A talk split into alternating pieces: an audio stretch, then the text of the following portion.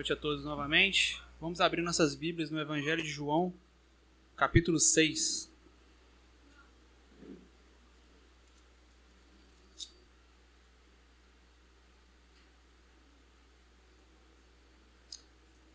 Evangelho de João, capítulo 6. A gente vai ler, ler uma boa porção da palavra de Deus. A gente vai ficar bem focado dos versículos 66 a 69. Vai ser o, foco principal da mensagem. Mas para a gente entender bem o que, qual que é o problema que está acontecendo aqui, a gente vai precisar ler uma, uma porção grande da palavra de Deus. A gente vai ler a partir do versículo 22. João 6, a partir do versículo 22, diz o seguinte: No dia seguinte, a multidão que ficara do outro lado do mar notou que ali não havia senão um pequeno barco e que Jesus não embarcara nele com seus discípulos, tendo estes partido sós. Entretanto, outros barquinhos chegaram de Tiberíades, perto do lugar onde comeram pão, tendo o Senhor dado graças. Quando, pois, viu a multidão que Jesus não estava ali, nem os seus discípulos, tomaram os barcos e partiram para Cafarnaum à sua procura. E tendo encontrado no outro lado do mar, lhe perguntaram: Mestre, quando chegastes aqui? Respondeu-lhe Jesus: Em verdade, em verdade vos digo: Vós me procurais não porque viste sinais, mas porque comeste dos pães e vos fartastes. Trabalhai não pela comida que perece, mas pela que subsiste para a vida eterna, o qual o Filho do Homem vos dará. Porque Deus o Pai o confirmou com seu selo. Dirigiram-se, pois, a ele, perguntando: Que faremos para realizar as obras de Deus? Respondeu-lhe Jesus: A obra de Deus é esta, que creais naquele que por ele foi enviado. Então lhe disseram eles: Que sinais fazes para que o vejamos e creiamos em ti? Quais são os teus feitos? Nossos pais comeram maná no deserto, como está escrito: Deu-lhes a comer pão do céu. Replicou-lhes Jesus: Em verdade, em verdade vos digo: não foi Moisés quem vos deu o pão do céu. O verdadeiro pão do céu é o meu Pai quem vos dá. Porque o pão de Deus é o que desce do céu e dá vida ao mundo. Então lhe disseram: Senhor, dá-nos sempre deste pão. Declarou-lhes, pois, Jesus: Eu sou o pão da vida. O que vem a mim jamais terá fome, o que crê em mim jamais terá sede. Porém, eu já vos disse que, embora me tenhais vistos, visto, não credes.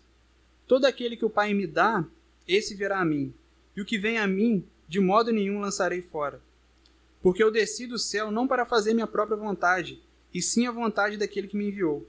E a vontade de quem me enviou é esta: que, que nenhum eu perca de todos os que me deu. Pelo contrário, eu ressuscitarei no último dia. De fato, a vontade de meu Pai é que todo homem que vira o Filho e nele crê tenha a vida eterna, e eu ressuscitarei no último dia. Murmuraram, pois, deles os judeus, porque dissera: Eu sou o pão que desceu do céu. E diziam: Não é este Jesus o filho de José? Acaso não lhe conhecemos o pai e a mãe? Como, pois, agora diz: Desci do céu?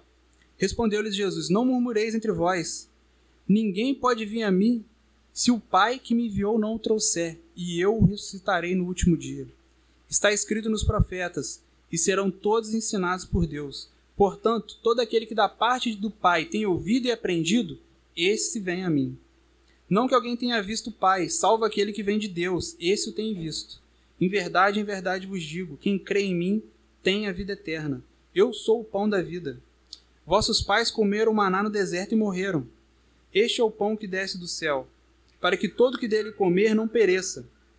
Eu sou o pão vivo que desceu do céu. Se alguém dele comer, viverá eternamente. E o pão que eu darei pela vida do mundo é a minha carne. Disputavam, pois, os judeus entre si, dizendo: Como pode, como pode este dar-nos a comer sua própria carne? Respondeu-lhes Jesus: Em verdade, em verdade vos digo: se não comerdes da carne do filho do homem e não beberdes o seu sangue, não tendes vidas em vós mesmos. Quem comer a minha carne e beber o meu sangue, tem a vida eterna, e eu ressuscitarei no último dia. Pois a minha carne é verdadeira comida e o meu sangue é verdadeira bebida. Quem comer a minha carne e beber o meu sangue permanece em mim e eu nele. Assim como o Pai que, me, que vive me enviou, e igualmente eu vivo pelo Pai, também quem de mim se alimenta por mim viverá. Esse é o pão que desceu do céu, e nada semelhante àquele que os vossos pais comeram e contudo morreram. Quem comer este pão viverá eternamente. Essas coisas disse Jesus quando ensinava na sinagoga de, Carna, de Cafarnaum. Muitos dos seus discípulos, tendo ouvido tais palavras, disseram: Duro é esse discurso. Quem o pode ouvir? Mas Jesus, sabendo por si mesmo que eles murmuravam a respeito de suas palavras, interpelou-os: Isso vos escandaliza? Que será, pois, se virdes o filho do homem subir para o lugar onde primeiro estava? O espírito é o que vivifica, a carne para nada aproveita. As palavras que eu vos tenho dito são espírito e são vida. Contudo, há descrente entre vós. Pois Jesus sabia desde o princípio quais eram os que não criam e quem o havia de trair. E prosseguiu: Por causa disso é que vos tenho dito: ninguém poderá vir a mim se pelo Pai não lhe for concedido. À vista disso, muitos de seus discípulos o abandonaram e já não andavam com ele. Então perguntou Jesus aos doze: Porventura quereis também vós outros retirar-vos? Respondeu-lhe Simão Pedro: Senhor, para quem iremos? Tu tens as palavras da vida eterna, e nós temos crido e conhecido que tu és o Santo de Deus. Replicou-lhes Jesus: Não vos escolhi eu em número de doze? Contudo, um de vós é, é diabo. Referia-se a ele a Judas, filho de Simão Iscariotes, porque era quem estava para traí-lo, sendo um dos doze. Vamos orar para que Deus possa falar conosco essa noite, possa nos abençoar e nossos corações estejam abertos para a Sua palavra. Senhor Deus, em nome de Jesus, viemos humildemente, ó Deus, te pedir para que o Senhor fale conosco nessa noite. Segundo a tua graça e misericórdia, ó Deus, sabemos que não merecemos, ó Pai. Não merecemos, ó Deus, nada que venha do Senhor. Mas o Senhor, pela tua graça e infinitamente infinita misericórdia, o Senhor nos dá, nos abençoa, nos dá a sua palavra, nos deu o seu filho na cruz do Calvário, fez ele sangrar até a morte, fez com que toda a tua ira fosse derramada sobre ele no nosso lugar. Jamais, ó Deus, conseguiremos fazer qualquer coisa que nos faça merecedores, ó Deus, dessa grande graça e misericórdia que o Senhor tem derramado sobre as nossas vidas, nos purificando através do sangue de Jesus. Fale conosco nessa noite, ó Deus. Abra os nossos corações, abra as nossas mentes. Que hoje seja uma noite de salvação, uma noite de de maior de uma, uma, noite, uma noite onde que daremos um passo maior de compromisso com o Senhor, de nos dedicarmos mais a Ti, a Tua obra e tudo que diz respeito ao Senhor. Nos abençoe nessa noite, Pai. Abençoe as nossas vidas, os nossos corações. Abençoe tua igreja, Pai. Em nome de Jesus. Amém. Os irmãos podem se sentar?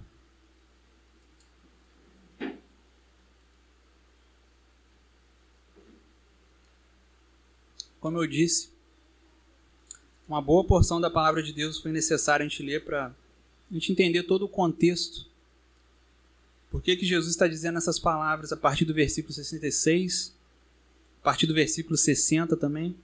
Se a gente lesse a partir do 66, ainda ia ficar dúvida do que realmente está acontecendo. A partir do 60 também. Então foi necessário ler uma boa parte das Escrituras. Nunca é demais, né? Ler a palavra de Deus. Mas eu dei o título para essa mensagem: Jesus, o pão da vida. Né? E boa parte das Bíblias, a partir do versículo 22, está intitulada dessa maneira: Jesus, o pão da vida. E, e se a gente for fazer uma leitura sistemática do, do Evangelho de João, a gente vai ver que por sete vezes Jesus se refere como eu sou. Eu sou alguma coisa. Ele diz, começa, aqui é o primeiro eu sou dele. Eu sou o pão da vida.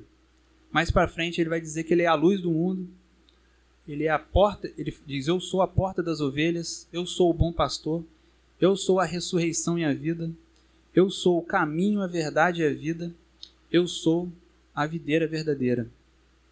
E hoje a gente vai se focar um pouco aqui do que, que Jesus está querendo dizer com relação a ele, ele ser o pão da vida. Se a gente fosse querer ir um pouco mais a fundo no, no contexto dessa passagem, a gente ia ver que no, no, começo do capítulo 6, a partir do versículo 1, Jesus é, realiza o milagre da multiplicação dos pães e dos peixes. Logo em seguida, a partir do versículo 16, ele anda sobre o mar. E é nesse contexto que começa a acontecer um alvoroço em torno de Jesus. Várias pessoas estão indo atrás dele, a gente vê aqui isso a partir do versículo 22. Uma multidão vai atrás dele. E a gente vê pelo versículo 15. Versículo 15 diz assim: Sabendo, pois, Jesus que estavam para vir com o intuito de arrebatá-lo para o proclamar o rei, proclamarem rei, retirou-se novamente sozinho para o monte. Então as pessoas estavam com essa expectativa. Eles tinham uma, uma, expectativa messiânica muito deturpada de quem era Jesus, do que, que ele veio fazer. Por isso que nos versículos 30 e 31 eles pedem mais sinais ainda. Que sinais fazem para que vejamos e creamos em ti? Quais são os teus feitos? Nossos pais comeram maná do deserto, como está escrito: deu-lhes a comer pão do céu. Então eles tinham essa expectativa. Jesus multiplicou pães duas vezes. Isso vai acontecer o tempo todo. O Messias chegou, agora a gente fica perto dele porque comida não vai faltar. Vamos proclamar o rei, ele vai nos libertar do Império Romano. Só que eles estavam pensando ainda muito pequeno com relação de qual que era a verdadeira obra de Cristo na terra. E ele disse para Pilatos, quando ele estava sendo interrogado: O meu reino não é desse mundo. E o que ele veio trazer é algo muito mais especial do que essa mera é, expectativa de resoluções de problemas terrenos. Jesus veio trazer muito mais do que isso. E aí então a gente vê a partir do versículo 48 Jesus trazendo enfaticamente essa declaração: Eu sou o pão da vida. E o pão daquela época era um pouco diferente do nosso pão aqui, apesar de usar trigo também como o nosso, mas tinha alguns ingredientes diferentes. É, a maneira de se assar esse pão era diferente, mas esse, o pão era um alimento muito central na, na, alimentação judaica, assim como é também na nossa. Né? A gente tem esse privilégio cultural de ter uma facilidade de entender algumas figuras de linguagem que Jesus usa, porque culturalmente nós somos privilegiados de também comermos pão e nos alimentarmos de algumas coisas parecidas, né? Como tem missionários que enfrentam sérias dificuldades, por exemplo, para evangelizar é, tribos indígenas. Né? A SBB, a Sociedade Bíblica do Brasil, ela se dedica muito a fazer traduções da Bíblia.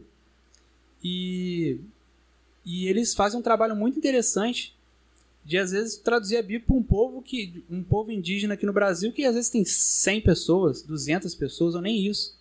E eles fazem esse trabalho. Aí quando eles se deparam com coisas desse tipo, eles têm eles encontram uma dificuldade muito grande. Como que eu vou explicar, como que eu vou traduzir para eles o que é pão, o que é vinho, se eles não sabem nem o que é pão, o que é vinho, eles não comem isso. Os caras comem outras coisas. Mandioca, peixe até eles conhecem mas eles enfrentam uma série de dificuldades, pois a gente, por ainda que nós sejamos de um contexto cristão é, até recentemente muito católico, né?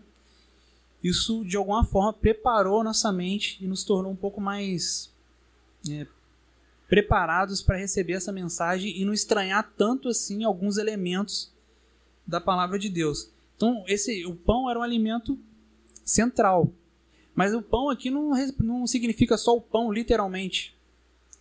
Tanto que a gente leu aqui que ele fala que quem crê em mim, aqui no 35, eu sou o pão da vida. Quem vem a mim jamais terá fome. O que crê em mim jamais terá sede. A gente sabe que pão, literalmente, não sacia sede. Mas ele está colocando o pão como um, um, alimento abrangente, como alimento, comida, né? em todos os sentidos.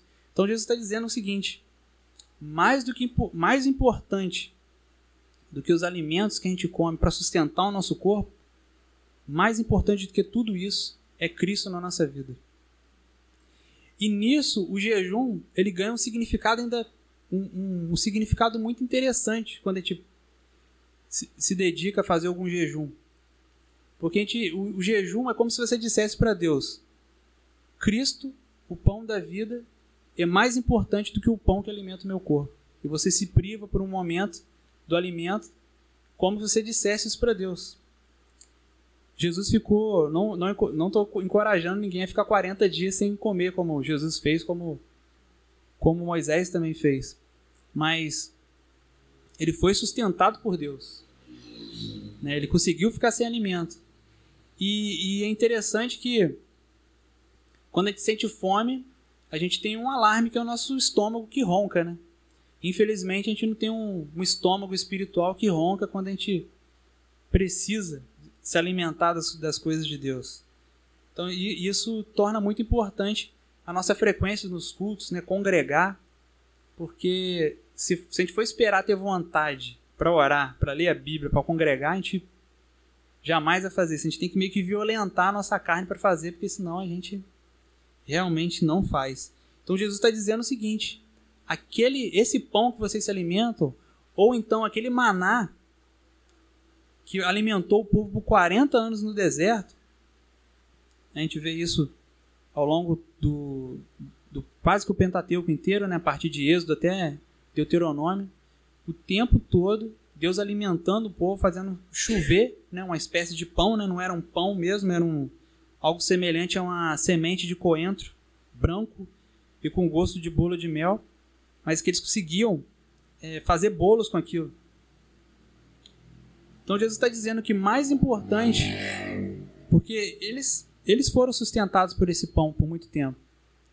E parece que eles se esquecem de como que os seus pais, né, os seus antepassados, foram ingratos com relação a Deus.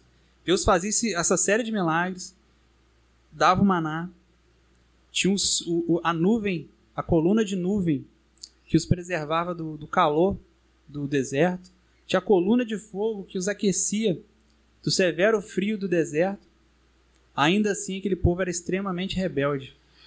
A gente vê que, por mais que não seja errado a gente, a gente buscar os milagres de Deus, a gente vê também que é, muitos milagres não significam que a, a fé das pessoas vai ser maior. Porque nunca na história de Israel um povo viu tantos milagres como o povo que peregrinou no deserto e de toda aquela geração que saiu do Egito e entrou em Canaã, entrou na Terra Prometida, restaram apenas dois, né? Josué e Caleb. O restante foram os que foram nascendo ao longo do, do período dos 40 anos. Então a gente vê que milagre, é, muitas vezes, ou ele, ou ele aumenta a nossa fé, ou ele aumenta o, nosso, o peso de condenação sobre as pessoas. Porque elas viram os milagres, mas não creram. E Jesus continua dizendo: Vossos pais comeram, no 49, vossos pais comeram maná no deserto e morreram. Aquele pão só alimentou o corpo. Aquele pão não alimentou o espírito deles. E Jesus se proclama: Este é o pão que desce do céu, para que todo o que dele comer não pereça, porque eles pereceram, eles morreram. Mas o pão que Jesus dá, a forma como Jesus alimenta as pessoas, é, é algo que permanece para a vida eterna. E isso é que é o mais importante. Jesus está falando aqui sobre coisas espirituais, celestiais. Por mais que ele curou, por mais que ele resolveu uma série de problemas nesse plano terreno, Jesus estava falando de algo extremamente espiritual. O reino dele não é desse mundo. Não era e não é desse mundo.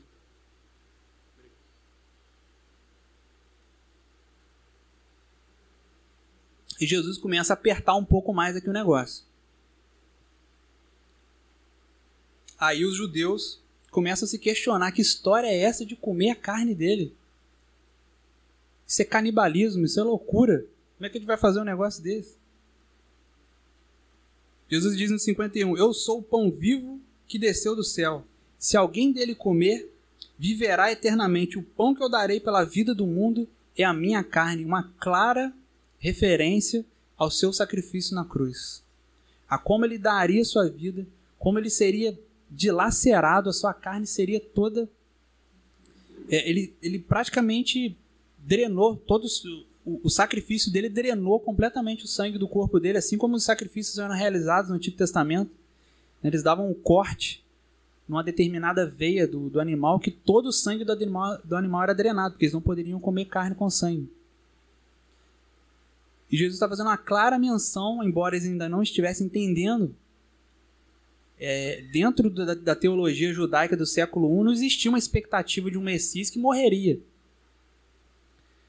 Esse Messias seria um Messias militar, vitorioso, que ia subjugar Roma ou qualquer outro inimigo que Israel tivesse. Eles não esperavam um servo sofredor, como vemos no, no final do, do capítulo 52 de Isaías e no decorrer do 53. Eles não esperavam esse Messias. Eles não entendiam essa profecia. Até hoje os judeus não entendem essa profecia. De Isaías 53. Eles dizem que é o sofrimento de Israel, que o Messias não tem nada a ver com isso, que não é Jesus, que o Messias não é isso. Mas essa era a única maneira de Deus nos salvar. Porque como o autor aos Hebreus diz, sangue, sangue de touros, de bodes, de qualquer animal, não é capaz de cobrir pecados, não é capaz de, de limpar o pecador dos seus pecados. E ano após ano, os sacrifícios deviam ser realizados. Todos os dias, né? aliás, né? tinha os sacrifícios diários. Todos os dias os sacrifícios tinham que ser realizados, porque todos os dias os homens, os homens pecavam. E é interessante a gente ver assim, nesse sistema sacrificial que, que existia em Israel, sacrifícios do tipo assim, sacrifício pelos pecados ocultos. A pessoa sacrificava, ela nem sabia, tipo assim, será que eu pequei? Vou sacrificar. Será que eu peguei? Não, pecou mesmo. Pode sacrificar, você pode não lembrar, você não pode saber, mas você pecou. A mesma, a mesma coisa é, acontece conosco. Só que o sacrifício de Jesus foi único e definitivo. E purifica todo aquele que realmente crê, toda, realmente entrega a sua vida para Ele, se arrepende dos seus pecados. Ele lava essa pessoa, independente do estado pecaminoso que essa pessoa se encontra. O sangue dele é poderoso para lavar e remir todo aquele que se entrega a ele, todo aquele que se rende a ele. E no versículo 52, os judeus começam a disputar. Disputavam, pois, os judeus entre si, dizendo: Como pode este dar-nos a comer a sua própria carne? Respondeu-lhe Jesus: Em verdade, em verdade vos digo: se não comerdes a carne do filho do homem e não beberdes o seu sangue, não tendes vida em vós mesmos. Não tendes vida em vós mesmos. É só Ele que pode dar vida. Aqui eles se encontram num, num, num sério dilema. Toda a teologia deles aqui está sendo colocada de cabeça para baixo. Que loucura é essa de comer e beber a carne? É lógico que eles entendiam que era algum tipo de figura de linguagem, né? Um pouco chocante. Até para a gente é chocante de pensar em comer carne humana, beber sangue humano é realmente algo chocante continua chocante, era há dois mil anos atrás e continua. E Jesus continua botando o dedo na ferida. 54. Quem comer a minha carne e beber o meu sangue tem a vida eterna, e eu o ressuscitarei no último dia. É interessante eu te observar, esse finalzinho do versículo 54 diz que eu o ressuscitarei no último dia se você for começar a ler todo esse capítulo, se você notar, em qualquer leitura que você fizer, que o autor está repetindo muito uma, uma, expressão, uma palavra, isso significa que aquilo é importante. Que a ideia central do texto é muito importante. Então a gente vê no versículo, no final do 39 ele diz: ressuscitarei no último dia. No versículo 40 ele diz também que eu ressuscitarei no último dia. No, no final do 44, eu ressuscitarei no último dia. E no final do 54, a mesma coisa. Por quatro vezes, ele enfatiza essa, essa ideia de que ele iria ressuscitar no último dia todo aquele que cresce nele, todo aquele que comesse e bebesse do seu sangue, como simbolicamente nós vamos fazer hoje através da ceia. E ele continua botando o dedo na ferida. Os caras estão incomodados, os caras estão não entendendo nada, extremamente chocados com aquela cena que Jesus está pintando para eles. Versículo 55: Pois a minha carne é verdadeira comida, e o meu sangue é verdadeira bebida. Não tem outra carne, não tem outro sangue, não tem nada que seja verdadeira comida que nos sustenta espiritualmente que não seja Cristo Jesus. Não existe outro. Quem comer a minha carne e beber o meu sangue permanece em mim, e eu nele. Assim como o Pai que vive me enviou, eu igualmente eu vivo pelo Pai. Também quem de mim se alimenta, por mim viverá. Este é o pão que desceu do céu. O tempo todo ele está falando essas duas ideias que eu estou falando, três, aliás, né? Ele diz que ele é o pão o tempo todo. Ele diz que vai ressuscitar essas pessoas no último dia, depois a gente vai entender quem são essas pessoas.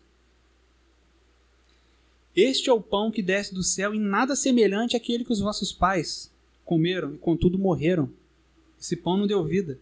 Quem comer este pão viverá eternamente. Essas coisas disse Jesus quando estava quando ensinava na sinagoga de Cafarnaum. Agora vai começar o grande embate. Agora a gente está entendendo por que, que essas pessoas estavam tão chocadas. Versículo 60. Muitos dos seus discípulos, tendo ouvido tais palavras, disseram: Duro é esse discurso. Quem o pode ouvir? Como eu disse, está muito clara, está muito forte, muito repetitiva essa ideia de ressuscitar no último dia. E tem uma outra ideia colada com essa ideia também. Que é, a gente vai ver no versículo 37, observa o versículo 37. Todo aquele que o Pai me dá, esse virá a mim. E o que vem a mim, de modo nenhum lançarei fora. 44. Ninguém pode vir a, vir a mim se o Pai que me enviou não trouxer. Final do versículo 45. Todo aquele que da parte do Pai tem ouvido e aprendido, esse vem a mim. Final do versículo 65. Por causa disso é que vos tenho dito: ninguém poderá vir a mim se pelo Pai não lhe for concedido. Está muito forte a ideia que a gente chama aqui de eleição, predestinação. E ela está acoplada à ideia de ser da pessoa ser ressuscitada no último dia. Então, isso que está causando esse escândalo nesses homens Três ideias: Jesus, o pão da vida. Jesus é aquele que escolhe e predestina quem ele quer. E esse que ele escolhe quem ele quer, por motivos que a gente desconhece, é incondicional. Ele vai ressuscitar no último dia. Os caras, virou a cabeça dos caras do avesso. A ponto de eles falarem: dura esse discurso, que história é essa de comer a carne e beber o sangue dele? Que história é essa de só vai quem o pai escolhe, quem o pai concede essa graça? Que história é essa? Duro é esse discurso. Quem o pode ouvir? Foi essa a constatação deles. Espero que essa não seja a nossa nessa noite, que esse discurso é duro. E Jesus diz no versículo 61: Mas Jesus, sabendo por si mesmo que eles murmuravam a respeito de suas palavras, interpelou-os: Isso vos escandaliza? Isso vos escandaliza? Essa é uma pergunta para a gente nessa noite também. Isso vos escandaliza? Será que a gente consegue louvar e adorar um Deus que às vezes faz as coisas de uma maneira que a gente não entende? Isso escandaliza a gente? Você pode dizer assim: Eu não entendo. Até estou um pouco escandalizado, mas eu vou seguir em frente eu vou seguir em frente porque esse Deus, vamos dizer assim, tem algum tem muito, muito crédito, né? É igual uma pessoa que sempre falou a verdade para você. No dia que ela falou um negócio estranho, você fala assim, poxa, tá estranho, mas eu vou confiar, né? Eu vou crer na, na honestidade da pessoa. Isso a gente faz isso com homens, quanto mais com Deus, né? Versículo 66. À vista disso, Muitos dos seus discípulos o abandonaram e já não andavam com ele. Então perguntou Jesus aos doze, e de novo ele nos pergunta: Porventura, quereis também vós outros retirar-vos? Vocês também querem ir embora? Respondeu-lhe Simão Pedro: Senhor, para quem iremos? Tu tens as palavras de vida eterna e nós temos crido e conhecido que tu és o Santo de Deus. Senhor, para quem iremos? Essa é a pergunta de Jesus para a gente nessa noite. Isso vos escandaliza? A outra pergunta. Quereis também vós outros retirar-vos? Vocês querem ir embora também? Falando na gíria do pessoal, vocês querem meter o pé também?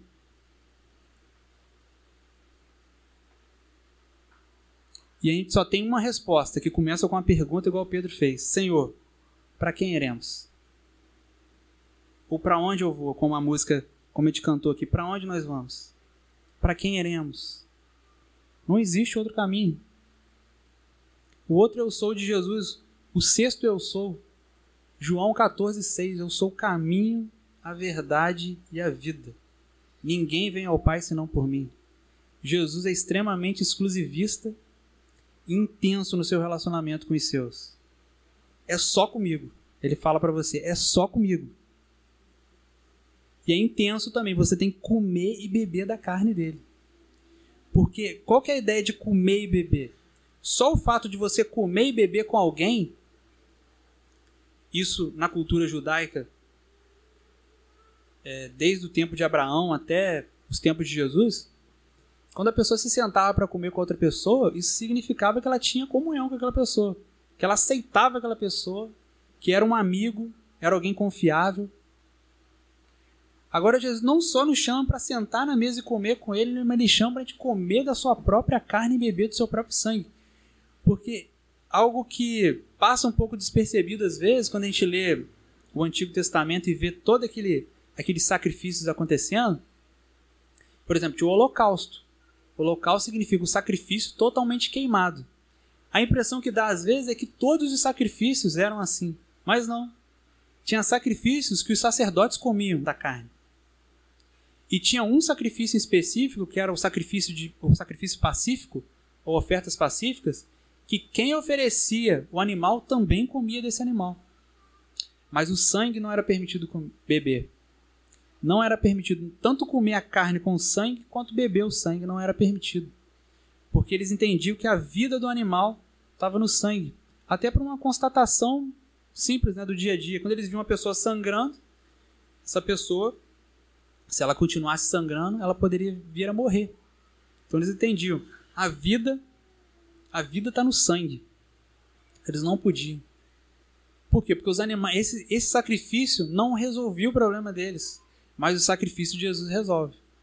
E por isso que eles nos chamam para simbolicamente beber do seu sangue, comer da sua carne e beber do seu sangue, e ser nutrido através dessa carne e através desse sangue que é verdadeira comida e verdadeira bebida. E a gente não tem outra opção. Por mais escandalizado que a gente possa ficar com essa cena, ele pergunta: Isso escandaliza vocês? Pode até escandalizar. Os discípulos, muitas coisas eles não estavam entendendo o que estava acontecendo. Que história é essa? De morrer.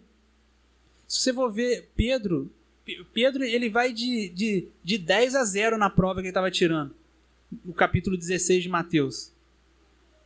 Jesus pergunta assim: quem que, quem que as pessoas dizem que eu sou? Me fala aí. Aonde diz que é um grande profeta, outro diz que é João Batista, que é Elias e tal, tal, tal. Mas e vocês? Quem vocês dizem que eu sou?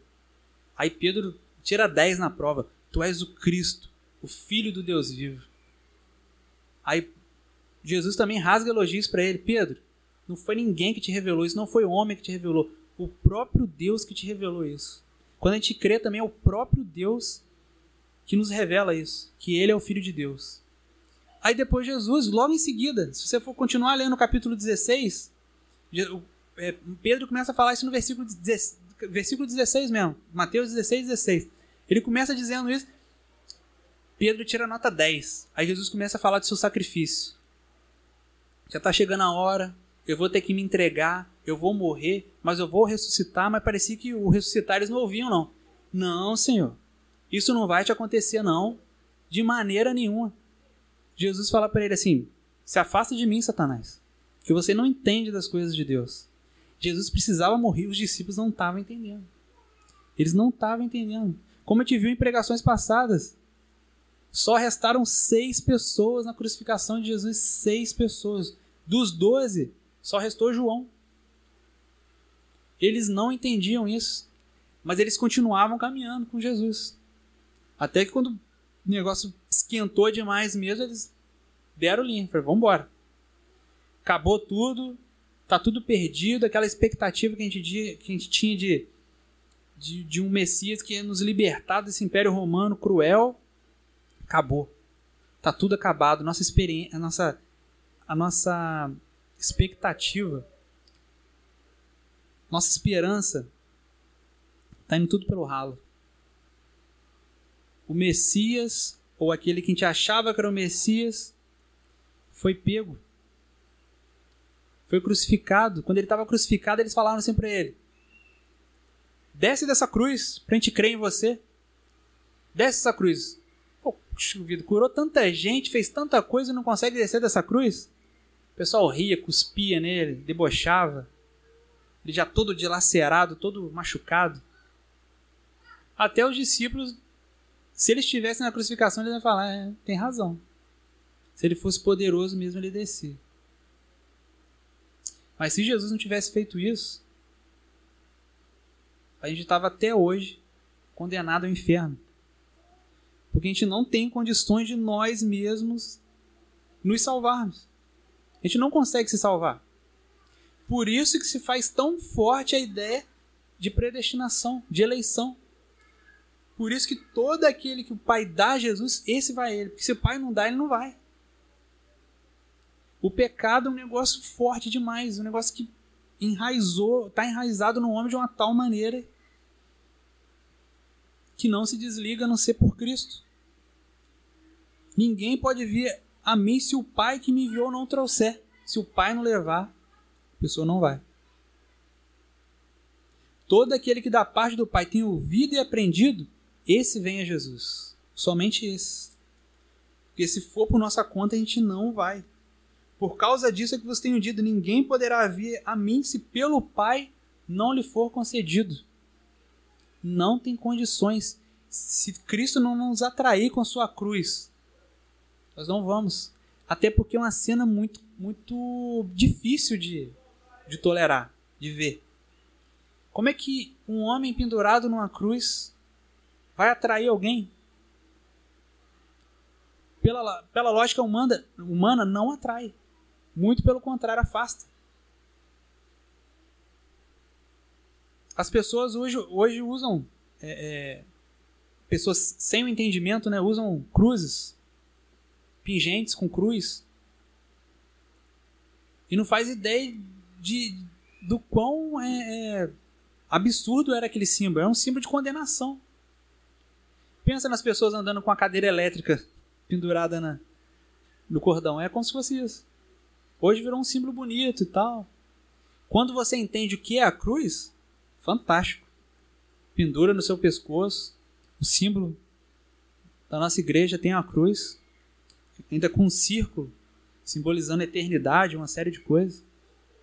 É um símbolo fantástico, mas é um símbolo a princípio de derrota, de morte.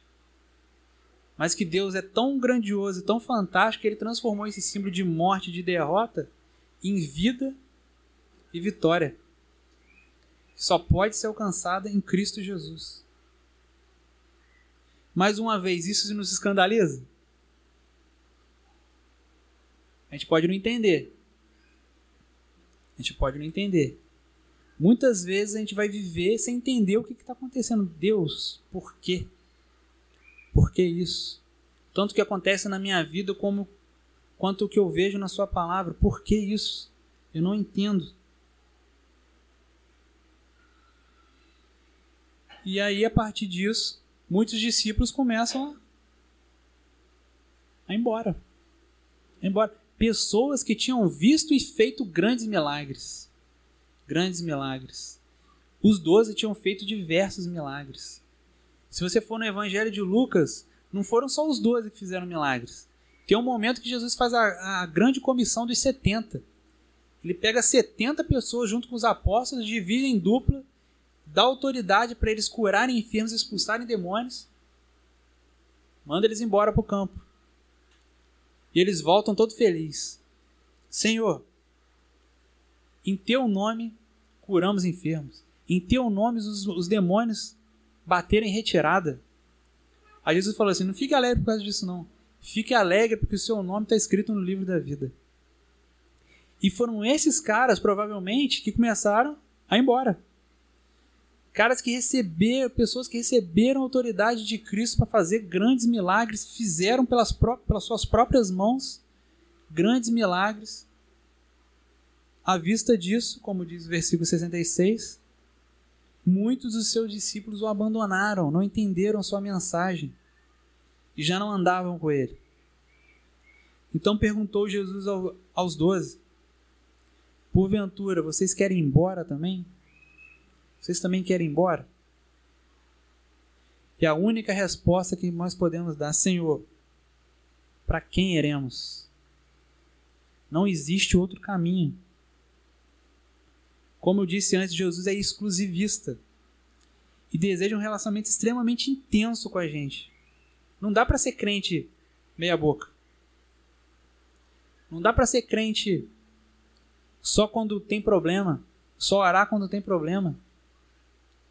Quando ele fala de comer a carne e beber o sangue, ele está tá chamando para um relacionamento totalmente diferente do que a religião normalmente nos ensina.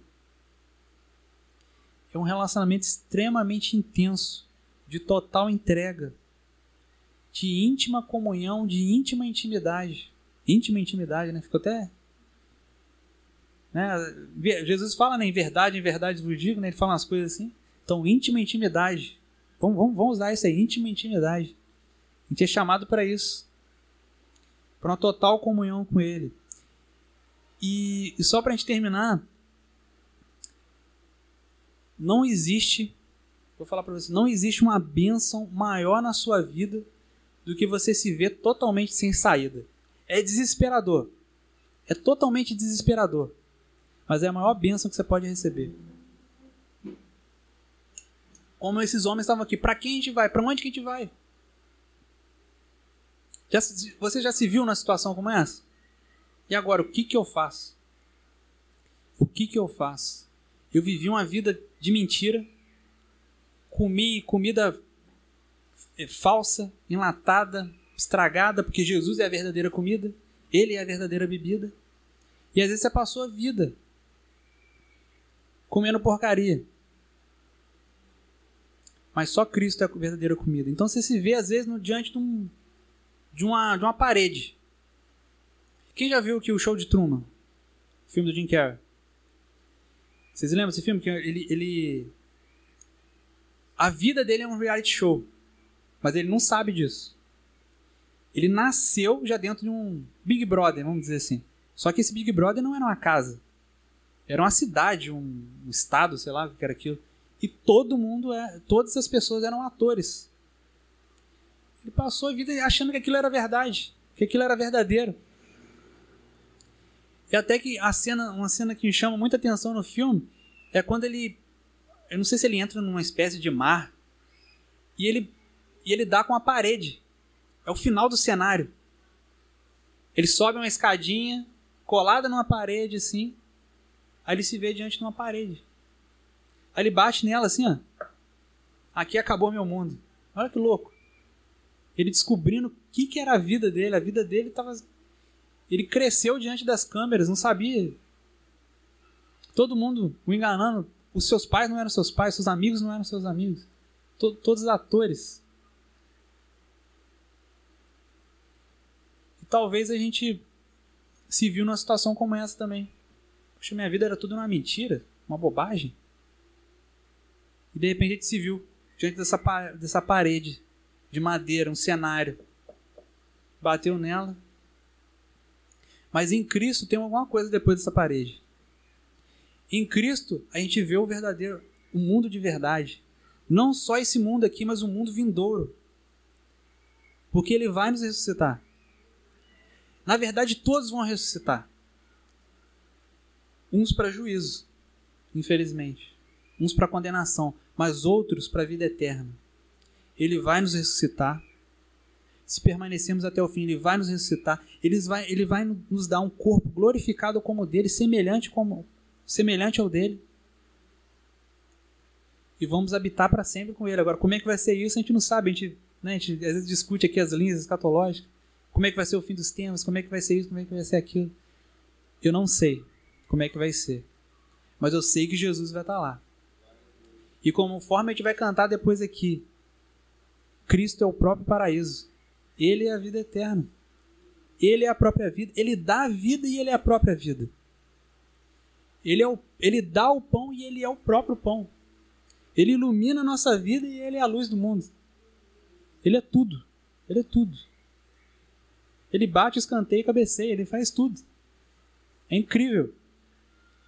É esse Cristo que nós servimos, é esse Cristo que tem nos chamado hoje para reavaliar as nossas prioridades, reavaliar como nós temos vivido. Será que nós temos vivido de fato como aqueles que têm comido de sua carne e têm bebido de seu sangue? Temos realmente vivido essa comunhão que Ele tem nos chamado para viver? Quando nos ajoelhamos para orar, ou sentado, em pé, não importa, nós cremos que tem um Deus no céu mesmo nos contemplando? Ou parece que a gente está falando com as paredes? Que a gente está falando sozinho? Teve um músico cristão, uma banda americana chamada Jazz of Clay, que ele falou isso. Eu não oro mais porque parece que eu estou falando sozinho. Eu prefiro pessoas para conversar com pessoas. Mas ele é real. E toda vez que a gente for orar, a gente tem que ter essa convicção que ele nos ouve. Que ele é uma pessoa que está perto de nós, que tem nos chamado para uma comunhão, para uma intimidade maior, para comer da sua carne, beber do seu sangue, ser nutrido pelo seu próprio corpo. Fazer parte desse corpo como igreja são coisas que não se desligam. A nossa devoção a Cristo e o nosso serviço ao seu corpo, que é a igreja. Essas duas coisas não se desligam. Essas coisas têm e devem andar juntas. Então, para quem iremos? Que a gente possa responder nessa noite. Tu tens as palavras de vida eterna, não tem para onde ir. Só existe um caminho. Não existe neutralidade em Cristo. Não existe um, um caminho alternativo. Não existe, ah, eu não estou nem lá nem cá. Se você não está cá, se você, ou você está lá, né, dizem que o muro é do diabo. Não é verdade. É um muro, tem um muro. Um lado Deus, um lado diabo, mas o muro é dele também. Então nós somos chamados a uma comunhão forte, verdadeira, uma devoção intensa. Que Deus possa ter misericórdia de nós e nos ajudar, porque se Ele não nos ajudar, nós não conseguimos. Mas Ele só vai nos ajudar se a gente clamar a Ele, se prostrar a Ele e buscá-lo em oração. Leitura da palavra em tudo que diz respeito aos exercícios espirituais que são necessários para a gente se manter fortalecidos nessa caminhada, comendo de sua carne e bebendo de seu sangue. Deus possa abençoar nossas vidas, Deus possa ter falado contigo, que hoje você possa ter respondido que só Ele tem as palavras de vida eterna, que você tem crido e conhecido que Ele é o Santo de Deus. Amém? Deus nos abençoe.